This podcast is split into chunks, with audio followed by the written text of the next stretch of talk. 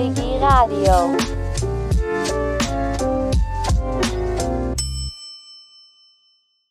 Moin, willkommen bei Digi Radio. Das ist die Must hier Radioshow für innovative Player. Wir bringen Deutschland digital voran, also bleibt dran. Wir haben einen sehr spannenden Gast hier im Podcaststudio mitten in der Hansestadt, Anna Preine-Kosach. Sie ist Chefin von Ukrainian Future, eine der größten und schlagkräftigsten NGO für Geflüchtete aus der Ukraine. Eine der größten Organisationen in ganz Deutschland und vor allen Dingen hier in Hamburg. Ich habe mir notiert, über 10.000 Frauen, Kinder, Familien konnten sie schon helfen. Und sie selber ist eine sehr imposante und vor allen Dingen tatkräftige Frau, musste sich schon, ähm, ja, etliche Male neu erfinden in ihrem Leben, immer von neuem anfangen und kann sich sehr gut hineinversetzen, was jetzt äh, die vielen Frauen mit ihren Kindern aus der Ukraine auch fühlen, mit nichts mehr dazustehen und früher oder bis vor kurzem noch ein sehr komfortables und vor allen Dingen sehr digitales Leben in der Ukraine geführt zu haben. Wenn man sich mit Anna ein wenig näher unterhält, dann kriegt man ein gutes Gespür dafür, was jetzt wirklich Sache ist und wo wir hier in Deutschland auch wirklich gefragt werden. Also hört euch das an und es wird sicherlich nicht das letzte Interview hier bei Digi Radio mit Anna gewesen sein.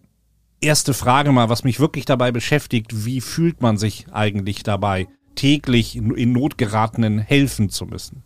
Wir sind vom ersten Tag des Krieges dabei und ich muss ehrlich sagen, man fühlt sich völlig unter dem Druck. Ja, da fühlt man sich, äh, dass man macht nie genug, um da helfen zu können. Wir haben jetzt Organisationen mit über 100 Volontieren, die für uns extra gekommen sind. Ich arbeite mit verschiedenen Volontierprojekten und humanitarische Projekten in der Ukraine schon jahrelang. Deswegen habe ich viele Menschen kennengelernt dadurch und die vertrauen mich auch. Wir haben von unseren 100 Volontier fast 95 Prozent die Frauen, die selbst Schutzsuchende sind. Und die sind gerade auf Sozialhilfe gelandet und trotzdem versuchen weiter anderen Menschen zu helfen. Unser Leben ist damit völlig verbunden.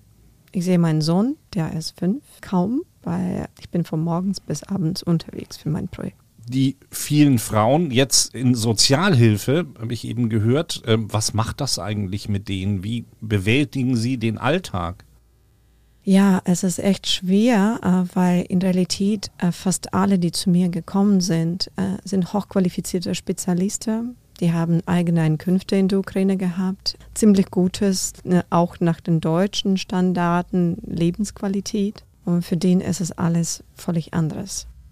Das ist auf einmal, auf einen Tag völlig anderes, was wir haben erlebt. Die lernen damit zu leben und die verstehen ganz gut, Krieg ist weit nicht vorbei. Und auch wenn man hier in Sicherheit ist, die Millionen von ukrainischen Frauen weiter in Krieg bleiben. Leider. Also das macht natürlich erstmal betroffen. Ich werde aber trotzdem noch ein paar weitere Fragen stellen, weil mich das auch wirklich brennend interessiert es gibt so eine Diskrepanz äh, beim Thema Digitalisierung. Also wenn ich dann auch sehe, ähm, auch von ukrainischen Freunden, was in der Ukraine schon im Alltag, also an digitalen Tools mit Behörden und äh, anderen äh, Organisationen an der Tagesordnung ist und jetzt hier in Deutschland mit deutschen Behörden und deutschen Tools. Wie ist das denn eigentlich, wenn man jetzt plötzlich in unsere digitale Welt hier in Hamburg gestoßen wird? Ist das gut oder ist das so gerade noch zu ertragen? Ehrlich zu sagen, äh, die sind alle schockiert.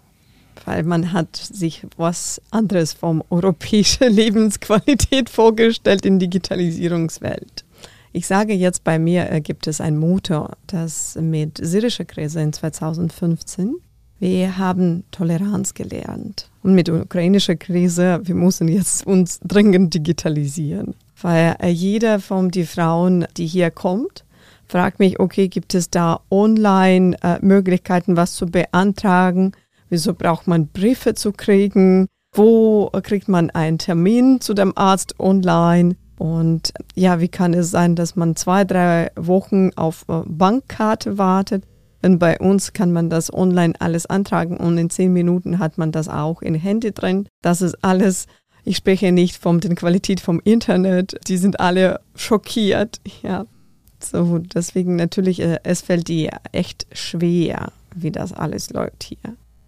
Nehmen wir das ja als Chance, als Herausforderung, auch jetzt lernen zu dürfen von äh, der Ukraine. Was ist eigentlich das Drängendste jetzt auch bei Ukrainian Future, also inner, innerhalb der Organisation an Digitalisierung, was steht da als oberstes an?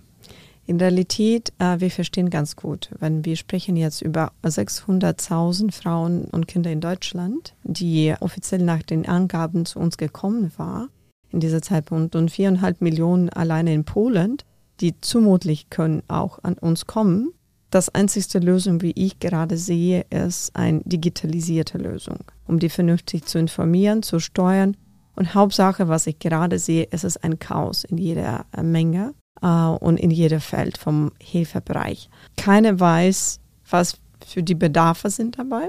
Jeder sich was vorstellt und versucht da zu helfen. Und zweite Ding ist, dass die Menschen, die helfen möchten gerne, wissen nicht, wo damit zu gehen. Und wir sind gerade in der neuen Phase, wo man dringend neue Lösungen finden kann und soll. Und deswegen, wir haben jetzt angefangen zu aufbauen, ähm, eine Plattform. Der wird eine Lösung sein, wo wir Hilfe zusammen mit Bedarf bringen können.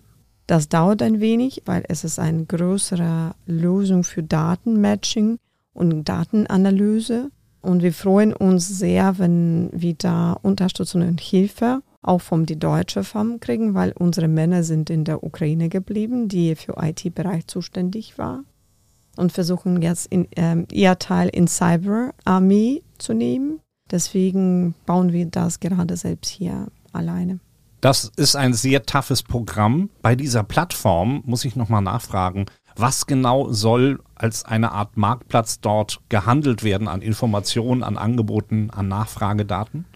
Für uns ist ganz wichtig, ein Profil von jedem Mensch, der Bedarfe hat, zu haben. Deswegen, wir haben schon äh, zusammen mit Psychologen und mit Soziologen vorbereitet die Formulare, um rauszufinden, was sind genau die Bedarfe dabei. Ob da die äh, Schwerbehinderte gibt, die Tieren gibt, kleine Kinder, größere Kinder, dann können wir auch voraussetzlich wissen, was auf uns kommt. Das ist von einer Sache. Und zweite Sache ist, wir möchten genau und gerne wissen, wo wir Hilfe kriegen können.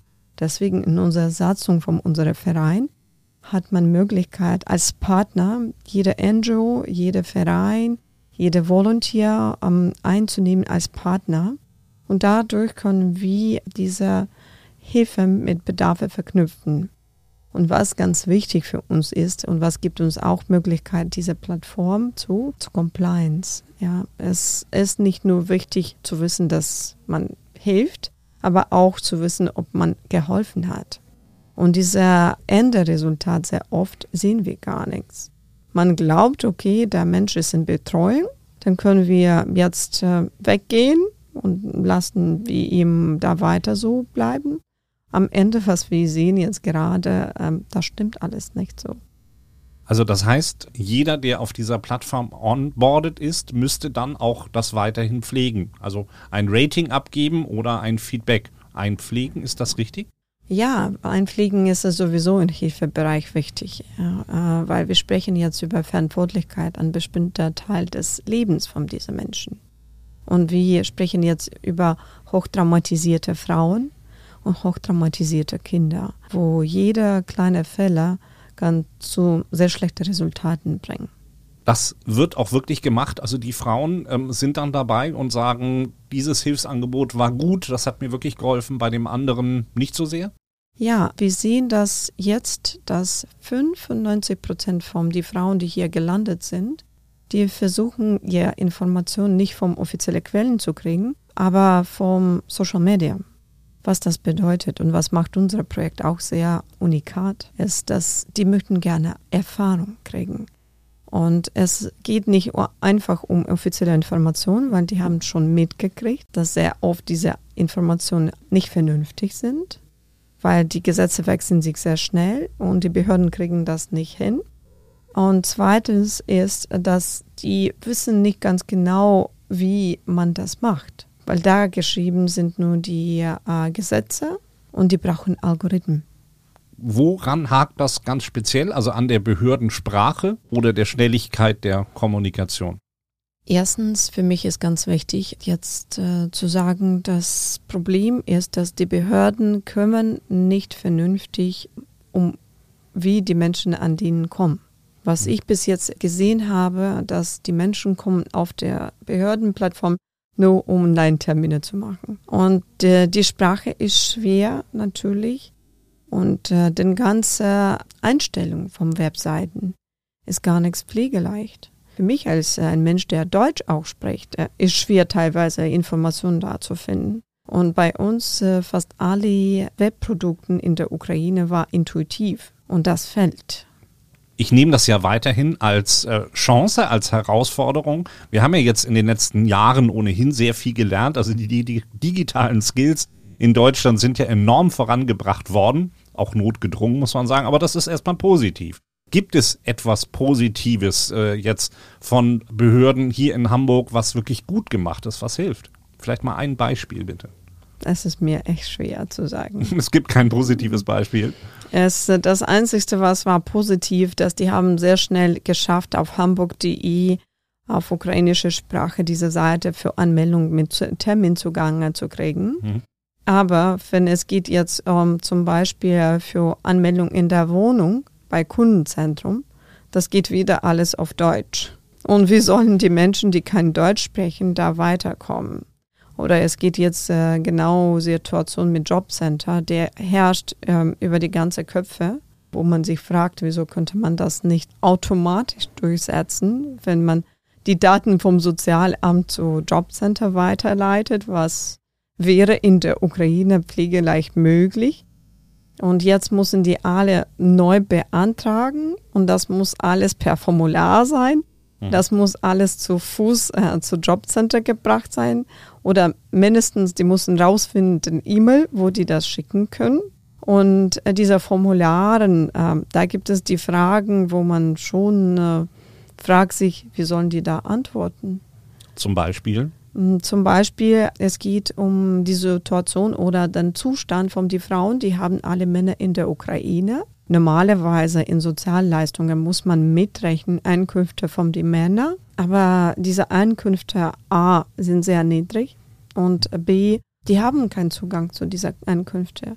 Wir haben jetzt herausgefunden, dass Grivna kann man gar nichts in Hamburg wechseln. Ja, Grivna ist ein äh, Wert äh, vom ukrainischen Geld, ja. Und wir haben jetzt äh, riesige Probleme. Die schreiben, dass die verheiratet sind dann müssen die alle ähm, zeigen diese Einkünfte und alles, was dazu gehört. Mhm. Aber die sind alleine mit Kindern hier unterwegs. Also keine Dokumente zur Hand. Nein, keine Dokumente zur Hand und keine Zugänge zu ihr Mann und seinen Einkünften in der Ukraine. Erstens. Zweite riesige Problem ist jetzt gerade mit Autos. Ganz viele Ukrainer sind mit gutem Auto äh, gekommen nach Deutschland, aber die sind alle auf ukrainische Kennzeichen. Und nach dem deutschen Gesetz, alle Autos, die teurer als 7.500 sind, sollen verkauft sein, wo die Menschen zu Sozialhilfe kommen oder zu Jobzentrum. Und die können diese Autos gar nichts verkaufen, weil die sind auf ukrainische Kennzeichen, haben keine Registrierung in Deutschland. Und wenn, denn äh, die werden das verkaufen für die Teile und am Ende es wird kosten 7.500, 10.000 das Auto, was normalerweise 40.000 kostet, ja. So, es ist riesiger jetzt Frage, wie kommt man damit rum, ja. Und da gibt es noch mehrere und mehrere Flaggen, die gerade an uns herrschen mit Kontos in der Ukraine. Die haben keinen Zugang zu diesen Kontos, weil in Evakuation, die schrecklich war, die haben Handys verloren, Karten verloren haben das nicht mitgenommen, äh, das funktioniert nicht, weil es ist jetzt im Ausland und die haben nicht angemeldet, dass die nach Ausland reisen, vom Sicherheitsgrund, es wird gesperrt sein und so weiter und so fort. Und die Behörden schätzen das ein, dass die haben Zugang zu diesen Gelden. Ja, und die rechnen das mit in Sozialhilfe und dann kriegen die ganz wenig Geld und die können damit gar nichts leben. Also vielen Dank erstmal auch für diese Insights, äh, dass wir erstmal lernen, was eigentlich alles an Problemen jetzt mit der Flucht oder mit der Sicherheit in Deutschland dann auch verbunden ist. Das ist vielleicht auch nicht jedem so gewahr. Kleines Wunschkonzert mal. Was wäre das Wichtigste, das Beste, was sich jetzt am, äh, sofort ändern sollte, wenn man es sich wünschen dürfte? Ja, was wäre am wichtigsten für mich, dass man die Bedarfe hört. Bis jetzt, äh, ich sehe überhaupt keine Möglichkeit für die Ukraine zu äußern, wie schwer das ist ja, als Verein, wir kümmern da schon darauf und wir haben da rechtliche Unterstützung von die deutsche Rechtsanwälte. Aber wenn wir jetzt Tausende von solchen Fällen hier haben, dann wird das ganze Gerichtssystem auch kollabieren. Und wenn man rechnet, dass es ist viel einfacher, ein Gesetz neu einsetzen, statt jetzt Tausende vom bezahlte bei dem Staat äh, Gerichtsprozessen zu führen, dann muss man sofort und dringend da reinsteigen und sagen, okay, was läuft dabei, was ist los? Kann denn der Ukraine-Hilfsstab äh, der Bundesregierung und auch der, der Länderregierung oder hier der Stadt Hamburg da nicht etwas machen? Doch, jeder kann was machen. Die Frage ist, ob man das will. Weil das so aufwendig ist? Oder woran liegt das am Willen oder am Unwillen eigentlich? Ehrlich zu sagen, es ist für mich schwer zu antworten, warum das so passiert.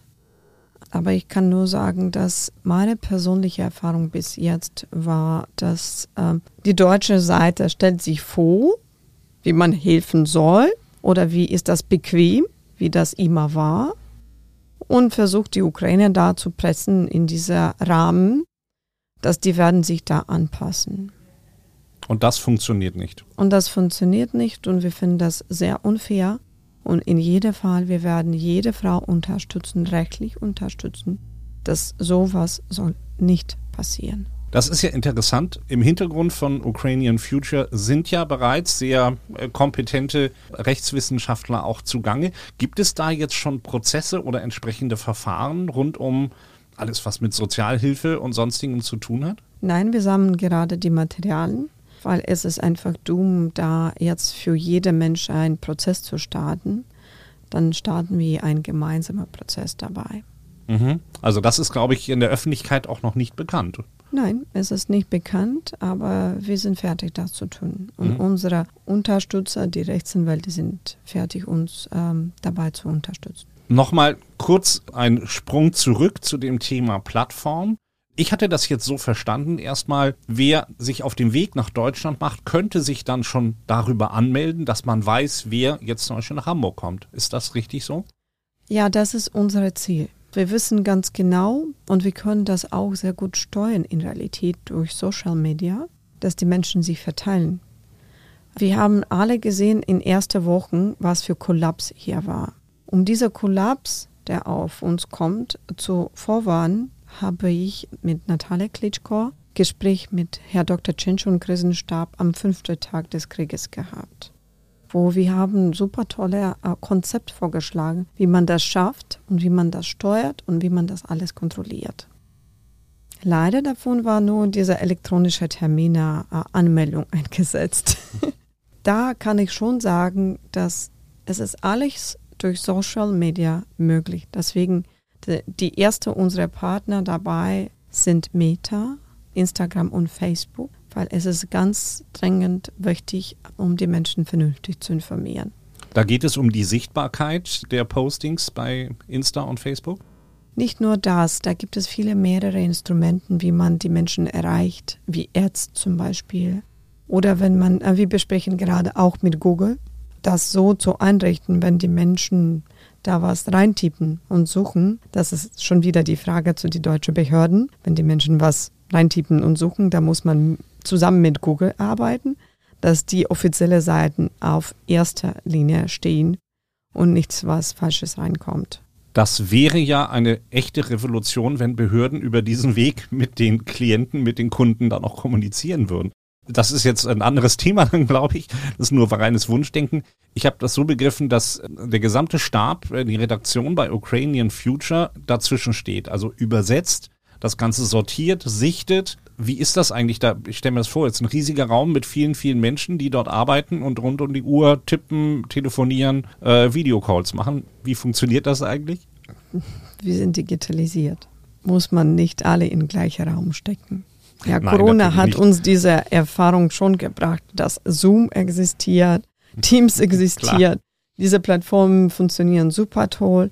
Wenn wir Calls brauchen, dann haben wir auch Arbeitsgruppen. Das äh, herrscht alles online. Wir arbeiten mit Trello. So, da äh, meine Volunteer oder unsere Volunteer, äh, die, die sind schon sehr weit digitalisiert und wir machen ständig Umschulungen.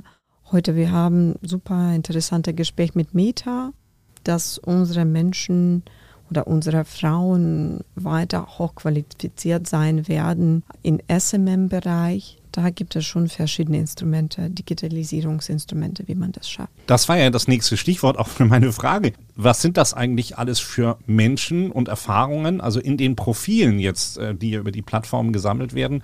Kann man die eigentlich ganz gut filtern für den Arbeitsmarkt? Es suchen ja sehr viele äh, nach entsprechenden Spezialistinnen. Ja, das ist auch ein Teil von unserer Plattform, was wir planen. Wir führen Gespräche jetzt mit Xing, einem von den größten deutschen Unternehmer und Arbeitsmarktplatz. Da ist die Idee hinten, dass wir sammeln die ganzen Daten von dieser Frauen, setzen die zu Xing durch als Partner von uns und Xing automatisch kreiert da kleine äh, CV, Lebenslauf von dieser Frauen das muss man nicht deutlich übersetzen, weil wir haben dann diese Ausklappe-Auswahl. Das wird automatisch zu Xing auf Deutsch gesehen sein und dann ist mhm. es ein Paten und dann können die sofort zur Verfügung zu dem Markt die CVs von dieser Frauen reinsetzen. Das ist, glaube ich, ein ganz wichtiger Punkt, kann ich mir vorstellen. Wann ist das verfügbar? Wenn alles gut läuft, mit Hilfe auch vom Digitalisieren, äh, dann ist es in ein bis zwei Monate schon los.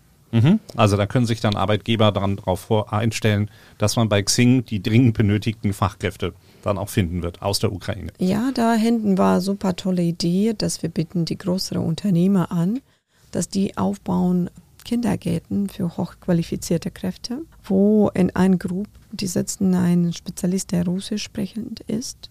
Und diese Gruppen, weil die Akademiker selbst sind, die lernen schon ziemlich gut und schnell Deutsch und die können dieser Deutsch schon im Prozess lernen.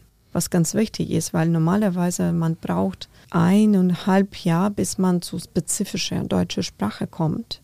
Weil da braucht man C1-Niveau, wo man ansteigt auf beruflicher Umschulung von den Deutsch. Ja? Und hier haben die Möglichkeit, das direkt in Prozess reinzukriegen. Erstens. Und zweitens ist es eine super tolle Möglichkeit für diese größeren Unternehmer für Zukunft, dass äh, die haben Superkräfte, die Ukrainisch sprechen. So, wenn der Krieg vorbei ist, die haben perfekte Möglichkeit, ihr Unternehmer zur Ukraine, äh, zu der Ukraine zu bringen und da eigene neue Firmen und Produzentketten aufbauen mit Unterstützung und Hilfe von dieser Kräfte. Was ist auch super toll für Zukunft, weil wir wissen schon selbst, dass ganz viele größere deutsche Unternehmer werden nie wieder zurück nach Russland gehen.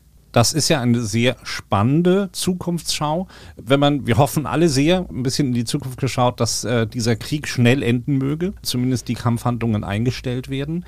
Ukrainian Future, vielleicht in dieser Zukunft gesehen, ist dann nicht mehr eine Hilfsorganisation für Geflüchtete in Deutschland, sondern vielleicht ein ganz anderes Bindeglied. Was ist da eigentlich eure Vision? In Realität, wir sind nicht nur für Deutschland tätig. In Realität, wir unterstützen gerade auch alle Dachländer. Wir geben unser Know-how, wir geben äh, Zugang zu unseren Prozessen und äh, wir sind gut vernetzt zwischen den Rechtsanwälten in Europa. Deswegen, wir unterstützen die auch gerne. Erstens und zweitens, wir sind die offizielle äh, Partner vom Ministerium des Gesundheitswesens des Ukraine und ab gestern wir sind auch offizielle Partner vom ukrainische Bundeswehr, weil wir auch politisch gut vernetzt in der Ukraine sind. Und für mich als Sicht ist sowieso, wir sprechen jetzt um Volkesverständigung. Und unser Projekt wird dazu noch natürlich weiterlaufen, weil wir sehen Deutschland für die Ukraine als Hauptpartner in Europa. Und da gibt es ganz viele Bände, die uns verbinden. Und jetzt wegen des Kriegs und dieser Unterstützung haben wir die Möglichkeit, diese Bänder zu verstärken. Kriegen wir mehrere Leute, die werden Deutsch sprechen, die werden den deutschen Leben sehen, die deutsche Menschen erleben und die sind alle sehr bedankbar mit alles, was die gerade kriegen. Die sind echt schockiert in positiver Weg, dass sowas gibt. Für uns von einer Seite, es war mehrere Jahre ein Versuch, Demokratie von draußen an uns zu bringen. Das ist der typisch amerikanische Weg. Es hat aber gar nichts geklappt. Und jetzt unsere Aufgabe ist, dass die Kinder besonders und die Frauen das selbst erleben und dann können die nie wieder was anderes, Besseres finden. Ja. Also die Zukunft entscheidet sich hier und jetzt in Deutschland auch. Deswegen, auch in anderen Ländern. Deswegen sprechen wir über Ukrainian Future, weil es war gedacht als langfristiges Projekt mit äh, zukünftiger Business Forums äh, zwischen zwei Ländern, weil wenn man zusammen die großen Unternehmer bringt, die uns gerade unterstützen äh, und alles, was dazu gehört, dann äh, natürlich hat man diese Kontakte und man pflegt diese Kontakte und versucht vom Dean was Konstruktives und Positives zu aufbauen. Bei jedem unserer Gespräche, äh, wir haben jetzt einige führen dürfen, wird mir die Tragweite immer weiter bewusst, wohin das eigentlich noch äh, gehen kann und soll auch. Das ist sehr, sehr positiv. Vor allen Dingen, dass wir auch eine Replik bekommen, auch in Sachen Digitalisierung und wir dann von euch und von, von allen äh, Menschen aus der Ukraine auch weiter lernen dürfen. Als NGO seid ihr offenbar sehr schlagkräftig, sehr straff organisiert. Ihr habt sehr viele Daten. Wie geht ihr damit eigentlich um? Für uns war vom ersten Tag sehr wichtig äh, Datenschutz. Und wie Sie sehen, die Ukraine als Nummer eins Digitalisierungs- und IT-Land des Europas äh, kommt damit schon ziemlich klar. Weil wir haben alle unsere Dokumente online in eine App.